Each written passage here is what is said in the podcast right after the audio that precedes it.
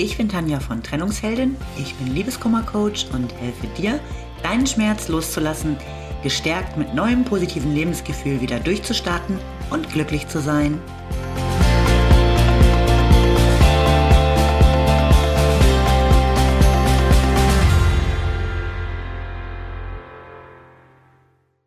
Hallo, schön, dass du wieder da bist. Heute habe ich ein spannendes Thema, den Zauber des ersten Mals. Und nö, hat nichts mit Sex zu tun. Also kann es auch, aber ich meine eigentlich generell erste Male. Wie lange ist es denn her, dass du irgendwas zum allerersten Mal getan hast? Stunden? Tage? Wochen? Oder Jahre? Etwas zum ersten Mal zu machen ist immer besonders, egal um was es sich handelt. Die ersten Male bleiben uns im Kopf, selbst wenn sie nicht grandios oder perfekt waren. Sie bleiben uns im Kopf, weil sie einfach eine ganz neue Erfahrung ähm, für uns bringen und uns äh, meist oder oft auch herausfordern.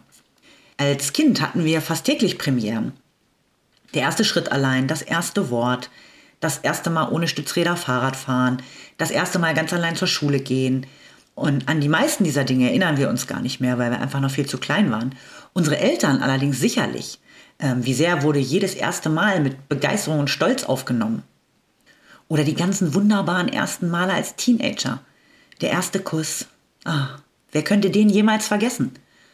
Und so richtig grandios war der doch bestimmt nicht bei allen. Ebenso wie der erste Sex. Das erste Mal so richtig verliebt. Das erste Mal abends auf einer Party. Der erste Alkohol. Und der erste Kater.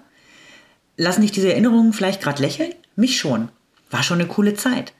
So viele kleine Abenteuer fast täglich. Das Leben war doch eine einzige Entdeckungsreise. Und je älter man dann wird, desto weniger erste Male gibt's. Klar, vieles hat man einfach schon mal gemacht und erlebt. Und mit zunehmendem Alter sind die meisten von uns einfach auch nicht mehr so abenteuerlustig, so experimentierfreudig, so unglaublich neugierig aufs Leben. Man hat sich ja so schön kuschelig eingerichtet in seiner Komfortzone. Jedes neue erste Mal würde ja bedeuten, genau die zu verlassen. Denn erste Male sind meist ziemlich aufregend.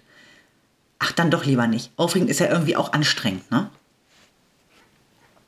Auf erste Male zu verzichten ist so unendlich schade, denn die machen so viel Spaß und bringen so viel Energie. Und mal ganz ehrlich, zu alt dafür ist man doch nie. Egal ob du 30, 50 oder 60 Jahre alt bist. Es gibt genug Dinge, die du immer noch zum ersten Mal machen kannst. Dieses Kribbeln schon vorher, die Erwartung und die Ungewissheit. Sicher, manchmal auch ein bisschen unangenehm, aber dann wird das Gefühl einfach grandios sein. Und wie gesagt, nicht weil das erste Mal perfekt war, sondern weil du dich überwunden hast, was zu tun, das du nie zuvor getan hast. Und weißt du was? Erste Male sind genau das Richtige, wenn du gerade akut unter Liebeskummer leidest. Neue Erlebnisse und die Überwindung, sich was zu trauen, was man noch nie gemacht hat, geben ungeheuren Auftrieb und sind ein echter Booster für dein Selbstwertgefühl.